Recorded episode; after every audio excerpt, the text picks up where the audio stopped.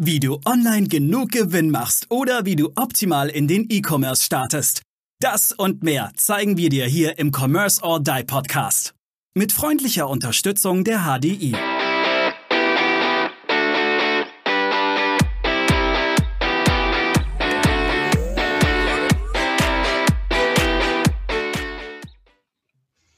Beim Thema Homeoffice würde ich ganz gerne noch mal eine Komponente aufgreifen. Haben wir vorher schon mal ganz kurz angesprochen, und zwar Thema Familie und Kinder. Es waren natürlich die Kindergärten geschlossen, die Schulen waren geschlossen und man arbeitet von zu Hause aus. Das kann ja. ähm, wie haben das, das denn die Mitglieder deiner Ansicht nach gemeistert, sage ich jetzt einfach mal so? Wunderbar. Also sie haben es gut, sie haben es so gut als möglich gemeistert. Das war für viele, ähm, da ist zum Beispiel meine Stellvertreterin, die Janine Budelmann, ähm, ist da, ist da so, so, ein, so ein tolles Beispiel. Beide sind im selben Unternehmen ähm, tätig als Geschäftsführer, haben eine kleine Tochter und ähm, haben beide auch, auch tragende Auf, Aufgaben logischerweise als Geschäftsführer. Und dann hast du keine Betreuung. Und es war für viele ungewohnt, das Homeschooling. Ich habe mich jetzt gestern war es erst mit jemandem unterhalten, der hatte drei, drei Kinder im Homeschooling ähm, zu Hause. Und das ist halt ein krasses Managen. Also, da, mhm. ich, also man muss dann gucken, äh, wann mache ich meine Telefonkonferenzen und, und, und wann kann ich überhaupt ins Geschäft? Weil es ist ja nochmal ein Unterschied, ob ich zu Hause bin und mit den Kindern irgendwie vielleicht was machen kann und und dann irgendwie mal arbeiten kann oder ob ich auch präsent im Geschäft sein muss. Das ist ja nochmal was anderes, weil dann, was mache ich denn mit dem Kind? Nehme ich das mit ins Geschäft? Dann läuft das im Geschäft rum. Ähm, also das waren schon, das waren schon ziemlich krasse Zeiten, glaube ich, für die Eltern, ähm, die, die zusätzlich noch Kinder haben. Weil wenn ich mir vorstelle, ich habe keine Kinder, was ist für mich schon eine an Mehrbelastung war, ähm, durch auch Ehrenamt, aber auch im Beruf, an Mehrarbeit, an, an mehr Stunden. Wenn ich mir jetzt überlegen müsste, ich hätte noch mal ähm, 24 Stunden zusätzlich mein Kind zu Hause und das will, das will ich auch bestmöglichst versorgen, da ziehe ich meinen Hut vor, also höchsten mhm. Respekt davor. Ja, da kann ich auch ein bisschen zu sprechen, weil das, ich habe ja selber zwei Kinder meine Frau ist Krankenschwester. Könnt ihr euch entsprechend vorstellen, was natürlich jetzt in der Corona-Zeit auch, dass sie viel arbeiten musste und auch bei ihr viel los war. Es war eine spannende Zeit für uns als Elternteile, weil die Kinder, du kriegst sie nicht so ausgelastet wie im Kindergarten. Das war natürlich die, die, das Thema. Das heißt, die Kinder sind abends teilweise, normalerweise gehen sie zwischen 19 und 19.30 Uhr ins Bett. Wir haben sie, wenn es gut lief, um 23 Uhr ins Bett bekommen. So, ja, genau. Ja. Das heißt, du hattest eigentlich dann auch mal wenigstens einen Feierabend bis dato und der fiel dir auch weg, weil die Kinder ja nicht, nicht, nicht so ausgelastet waren. Du konntest nicht den ganzen Tag mit ihnen raus. Du kannst nicht den ganzen Tag mit ihnen spielen. Ähm, dann sind die Kinder natürlich auch immer wieder in Meetings geplatzt. Ja, das war süß. Ähm, hab's natürlich auch genossen und alle haben immer herzlich gelacht, wenn dann auf einmal zwei Kinder auf dem Schoß hast in einem Meeting. Aber es war schon sehr anstrengend. Also da auch nochmal war jetzt auch nochmal ein Learning, wie viel der Kindergarten und die Schulen eigentlich auch abnehmen. Und wie, wie extrem systemrelevant unsere Kindergärten und unsere Schulen auch sind. Weil man einfach gemerkt hat, wenn die wegfallen, was bedeutet das für uns? Und da auch von meiner Seite, Kindergärtnerin verdient zu wenig für das, was sie den ganzen Tag machen. Punkt. Das ist ein politisches Statement, das gebe ich auch so ab, das lasse ich auch so stehen. Nicht nur Kindergärtnerinnen. Ja, und Lehrer auch. Genau. Und also Pflegepersonal, ja.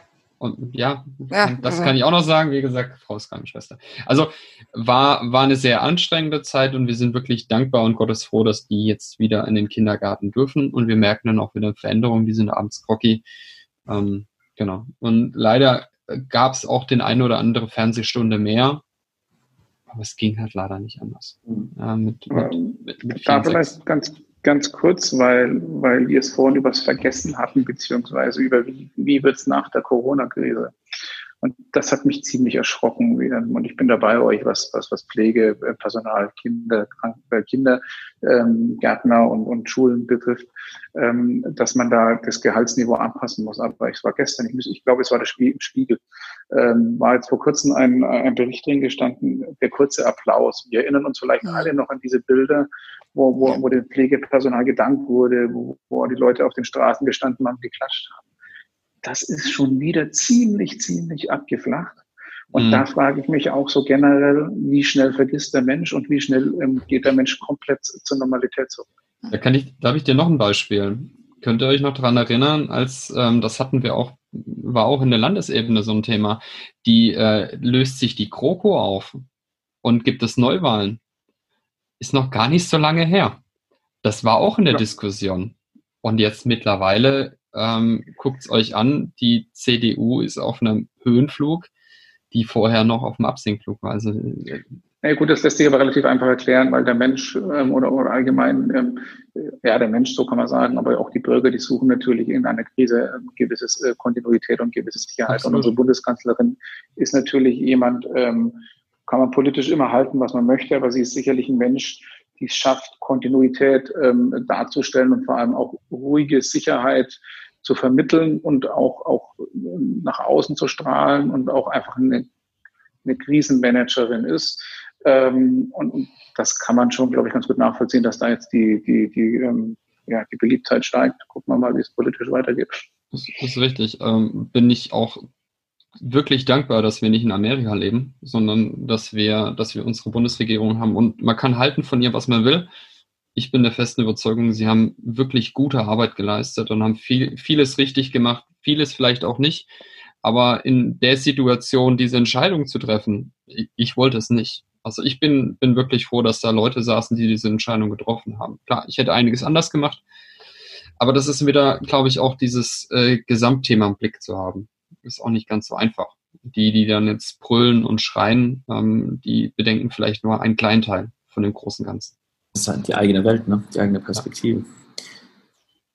Ähm, aber Sebastian, noch eine Frage zurück. Was hast du für ein Gefühl, wie es jetzt im nächsten halben Jahr mit uns, mit den Unternehmern hier in Deutschland, äh, mit den Unternehmungen weitergeht? Wie ist gerade die, wie ist gerade die Lage? Weil irgendwie habe ich das Gefühl, wir in Deutschland, wir haben ja eine Oase momentan. Also uns, wir haben das Gefühl, dass wir haben es, wir haben es überstanden. Und dann guckt man so nach Amerika, man schaut nach Brasilien, man schaut nach Indien, denkt sich, uh, Kroatien fängt fängt jetzt auch wieder an. Ähm, und wir sind ja nicht allein auf der Welt. Das heißt, wir als Exportland, das hat ja auch wieder Konsequenzen, wenn jemand wie Amerika schwächelt. Was kriegst du da so mit? Wie ist die Sachlage?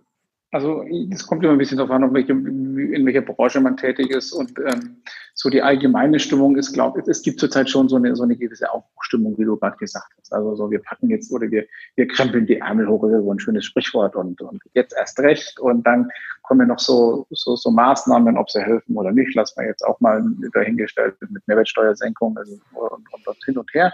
Ähm, es gibt natürlich aber auch Branchen, und ähm, Hotellerie zum Beispiel und Gastronomie ähm, oder Messebau hatten wir vorhin schon, die Eventbranche. Für die, die krempeln noch gar nichts hoch, weil die dürfen zum Teil entweder nur ganz klein anfangen oder, oder haben halt das Zimmer eine gewisse Zeit lang nicht vermietet und können ja jetzt nicht irgendwie an einem Tag das Zimmer dreimal vermieten. Das geht ja schlecht. Also für die sieht's schon, sieht's schon erstmal ähm, auf der auf der inländischen Ebene Deutschland, sage ich mal, äh, ist es schon noch so, dass, dass es viele Branchen gibt, die die ziemlich große Bauchschmerzen haben. Und, die, und da hängt halt dann auch ein Rattenschwanz dran. Also ich hab, bin in, in Bauzuliefererindustrie tätig, ähm, ein Hotelier, der jetzt eigentlich für knapp ähm, 500.000 Euro renovieren wollte, der macht logischerweise jetzt erstmal nichts. So, ähm, das geht dann wieder sukzessive aufs Handwerk weiter, dann irgendwann auch bei uns, weil bei uns dann die Türen nicht gekauft werden, ähm, die wir die wir vertreiben. Also da hängt ein, hängt ein Rattenschwanz dran. Ist jetzt aber nicht so, dass ich sage, ähm, ich habe deshalb unbedingt Bauchschmerzen, sondern ähm, man kann aktuell nicht sagen, wie es wird. Ähm, global gesehen bin ich ganz bei dir. Da wissen wir noch erstmal gar nicht, was, was es wird, weil, oder wie es wird, weil, ähm, wenn man sich so Regierungschef wie, wie Donald Trump anguckt, ähm, naja, wie es in Amerika weitergeht und auch ähm, in anderen, in anderen großen Ländern, die für uns wichtig sind. Das weiß man einfach alles noch nicht. Und ich habe es vorhin schon mal so, so, so leicht anklingen lassen man bereitet sich auch hier schon auf die, auf die zweite Welt vor. Und mhm. kommt sie, kommt sie nicht. Ähm, und aktuell fahren die Unternehmen, das kriege ich so mit auf Sicht. Das ist so ein schönes Wort, das kam, glaube ich, auch von, ich weiß nicht, ob es Markus Söder oder, oder Angela Merkel irgendwie so ähm, in die Politik reingebracht hat. Viele gucken halt jetzt einfach, dass sie Geld verdienen und, und dass sie irgendwie ähm, ihre Verluste, die sie vielleicht hatten, zumindest kompensieren können, wenn es denn irgendwie geht. Und andere wiederum die hoffen halt einfach mal, dass sie irgendwann wieder anfangen kann, können. Und dann ist die Frage, und das sagen mir auch viele Unternehmer, ich weiß halt nicht, ob es dann, ob sich dann am Schluss nochmal trägt oder ob sich dann, mhm. mhm. ob es wieder anfängt zu tragen. Also ganz viel Ungewissheit, ganz viel, ganz viel kurzfristiges Denken und also langfristige Investitionen oder so sehe ich gerade bei ganz wenigen Unternehmen, die sagen, Mensch, ich stelle mir jetzt nochmal irgendwie eine Halle hin oder ich miete mir Büros an oder ich investiere auch. Mitarbeiter ist auch so ein Thema. Ne? Also Kurzarbeit wird, wird ganz, ganz viel genutzt, ist auch meiner Meinung nach ein gutes, gutes Instrument, einen gewissen, eine gewisse Zeitraum, was ewig kannst du Kurzarbeit auch nicht machen mhm. und, und, und laufen lassen. Und, und dann irgendwann muss man mal gucken, ähm, der Arbeitsmarkt ist jetzt nicht mehr so leer, wie er mal war. Und es gibt immer, immer mehr Arbeitssuchende. Also das ist schon so ein erster Indikator, wo man merkt, naja, ähm, wir müssen mal gucken, wie es mit unserer Wirtschaft weitergeht. Das ist richtig. Zumal ja jetzt die neue Schweinegrippe, der, der G4H1N1 jetzt auch wieder in China bekannt worden ist. Und äh, da geht es jetzt auch schon drum. Kesselt uns zwei Pandemien quasi ein. Also ich hoffe es nicht. Ich glaube, das wäre für unsere deutsche Wirtschaft oder auch für Länder wie Italien, Spanien, für die Länder wäre das sicherlich jetzt eine absolute Katastrophe, von denen wir aber auch abhängig sind. Äh, gerade auch auf Bezug auf, auf äh, Europa. Also wie haben Sie gesagt, Italien ist zu groß und zu schwer, um, um sie kippen zu lassen. Also würde uns in, in, in der EU natürlich ein, ein richtiges Problem bereiten. Also sie sind wesentlich größer als die Griechen. Wie, wie und, und man, man, muss sich mal das Gesamtkonstrukt Europa jetzt mal auch mal angucken. Ne? Also ja. wir schaffen es ja seit, seit Jahren nicht, ähm, Europa mal mit einer Stimme zu sprechen, sondern wir zerfleischen uns ja immer noch in Europa selbst. Und wir, wir es ist ganz oft oder ganz wenig so, dass wir, dass wir es mal erreichen, zu sagen, Europa steht für das. Und das ja. bräuchten wir. Das wäre so wichtig, gerade gegenüber äh, ja. China oder gegenüber ja. von den USA, zu sagen, wir sind Europa. Das ist unsere Meinung. Und auch das ist ein ganz gefährliches, ähm, ganz gefährlicher ja. Trend. Ähm, es gab letztens eine Befragung, die ich gelesen habe, ähm, dass immer mehr Deutsche die Globalisierung eher als Risiko wie als Chance sehen. Mhm. Und das ist ein Trend, den man ganz genau beobachten muss, meiner Meinung nach, ja. weil ansonsten kann das auf der einen Seite wirtschaftlich für uns schwierig werden, extrem schwierig werden, aber auch auf der anderen Seite gesellschaftlich, weil ja. wir sind einfach mit freien Grenzen in Europa und auch global aufgewachsen. Da bin ich, bin ich bei dir. Das unterschreibe ich dir eins zu eins. Ich habe das also, Gefühl gehabt, in der Krise war jetzt wieder mehr Nationaldenken als Europa. Ich weiß gar nicht, wie oft denn jetzt was Europäisches gekommen ist in letzter Zeit. Man sich ja. jedes Land hat sich abgekapselt. Ähm, aber, aber, Daniel, aber Daniel, ganz kurz, wir haben es doch noch nicht mal in Deutschland auf Landesebene geschafft, einheitlich zu sprechen. Also jedes Bundesland hat seine eigenen Regularien gemacht. Wir haben es noch nicht mal in Deutschland geschafft, wirklich einheitlich hier vorzugehen. Wie soll das denn dann quasi auf Europaebene funktionieren? Nein, nein, ich, ich will das gar nicht so, also so diese Grundsatzdebatte aufmachen, aber ich habe das Gefühl, dass es, dass es die letzten drei Monate weniger Europa waren als je zuvor. Also ich weiß nicht, ob das bei euch auch so ist. Durch die Grenzschließungen, ja, ja, ja, klar allein durch die Grenzschließungen, dass, dass jedes Land oder viele Länder dann die, Grenzen dicht gemacht haben. Ähm, und ich bin, also Bayreuth ist ja relativ nah ähm, zu Tschechien. Und ähm, äh, wir, wir haben also relativ viel Arbeitnehmeraustausch, also von Tschechien nach Deutschland. Und das war, war auf einmal nicht mehr so einfach möglich. Also das war dann auch wieder mhm. wirtschaftliche, wirtschaftliches Hemmnis. Aber ich bin bei euch, dass die Krise einen gewissen Auftrieb äh, für Projektionismus gegeben hat und ähm, also für Abschottung der Staaten und ähm, bin auch gespannt. Wir haben ja jetzt seit ein paar Tagen die, die, die Ratspräsidentschaft ähm, von Europa, ob wir da ein bisschen was bewegen können. Mhm, Wäre zu hoffen. Weil wir erinnern uns alle an die Bilder, wo die polnischen LKWs an der Grenze standen mhm. äh, zu Bayern und nicht reinkamen. Da, ja, es war für uns ein ganz ungewohntes Bild. Wahnsinn in unserer weil Generation. Wir damit, weil wir damit nicht aufgewachsen sind. Ja. Ne? Weil ich habe mich mit meinen Großeltern unterhalten, die, die, die, kannten diese Bilder.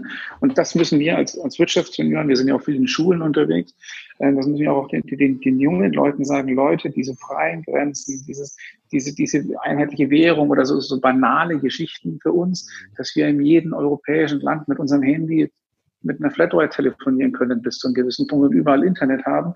Leute, das, das ist nicht selbstverständlich. Das müssen wir uns erarbeiten. Oder, erarbeiten. Ja, oder der, der, der, der, der freie Fluss auch des Humankapitals. Wenn ich Bock habe, fahre ich nach, nach Frankreich, ja. wenn ich einigermaßen Französisch kann, melde mich da einfach an, als wäre ich Franzose und kann losarbeiten. Mhm. Ja. Das ist, wie geil das eigentlich ist, ja, dass ich in Europa, in jedem Land, jetzt nehme ich mal die Schweiz und Norwegen aus, ähm, ich kann einfach hinfahren, wenn ich, wenn mir einen Job suchen, ich melde mich an, dass ich jetzt da Bürger bin und, und los geht's. Mhm. Das ja, ist schon mein, fantastisch. Mein, mein Studium. Ich, ich möchte jetzt auf einmal in Deutschland studieren. Ja, ich komme komm aus Polen oder sonstiges, möchte in Deutschland studieren. Das ist kein Thema. Ich brauche kein Visum, kein, ja, ich fahre rüber und melde mich an. Ich brauche kein Visum, ich brauche kein gar nichts. Ja, und, und wie aufwendig ist es jetzt, wenn ich jetzt in, in, in England oder in Amerika studieren möchte? Jetzt werden ja teilweise die Studenten ausgewiesen. Ich weiß nicht, ob ihr es mitbekommen habt. Ja.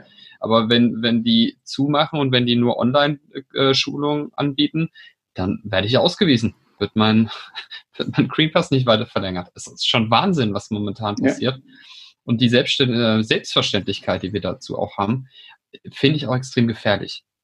Weil alles, was selbstständ, äh, selbstverständlich ist, wird nicht mehr wertgeschätzt. Ja.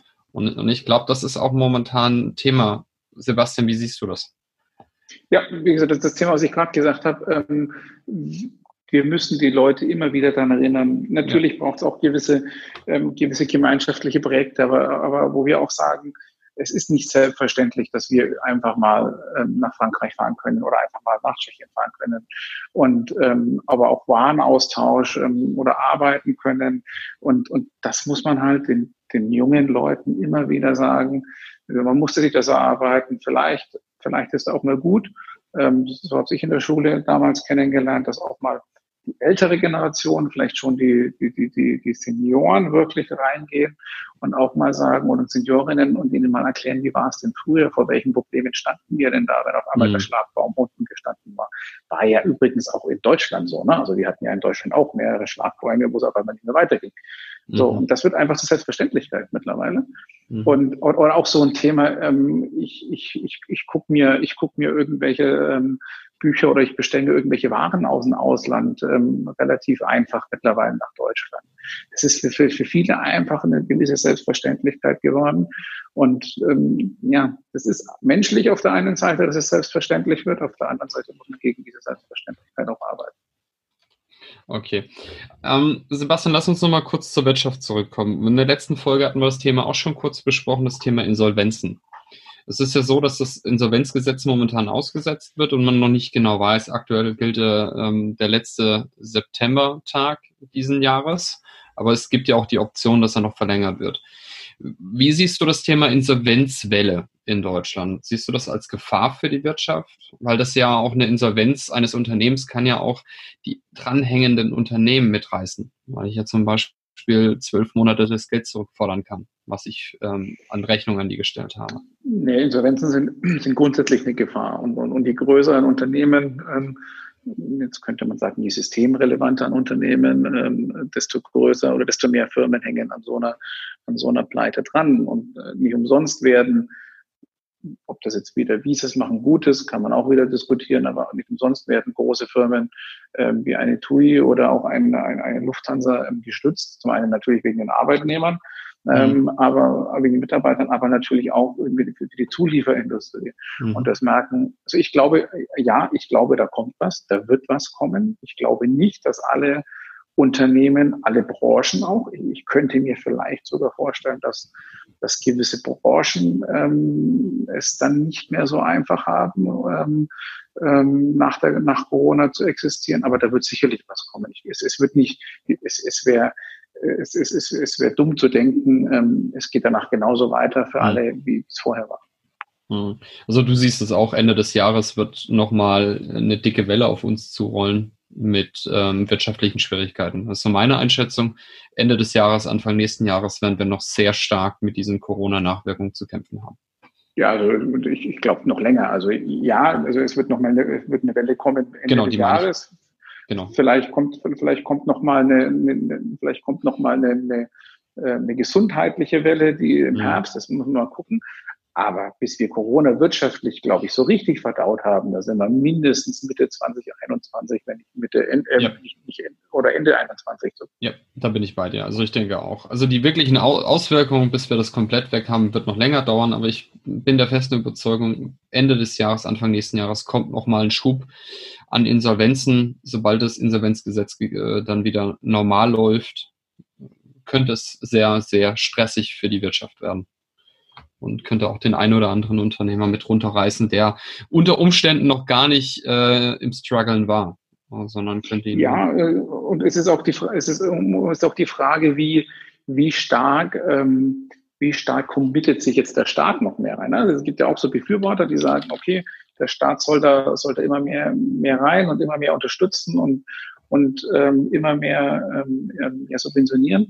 Gibt aber halt auch relativ äh, viele, die sagen, der Markt muss sich von alleine regeln und der Staat sollte sich dann möglichst zurückhalten. Aber das wird auch noch eine ganz interessante Geschichte.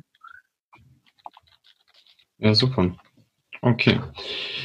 Ja, dann, ich würde sagen, Sebastian, wir haben fast eine Stunde gesprochen. Jetzt 50 Minuten Podcast. Wir machen, glaube ich, zwei, wir machen, glaube ich, zwei Folgen aus, Maurice, oder? Ja, definitiv. Für das, glaube ich, gut.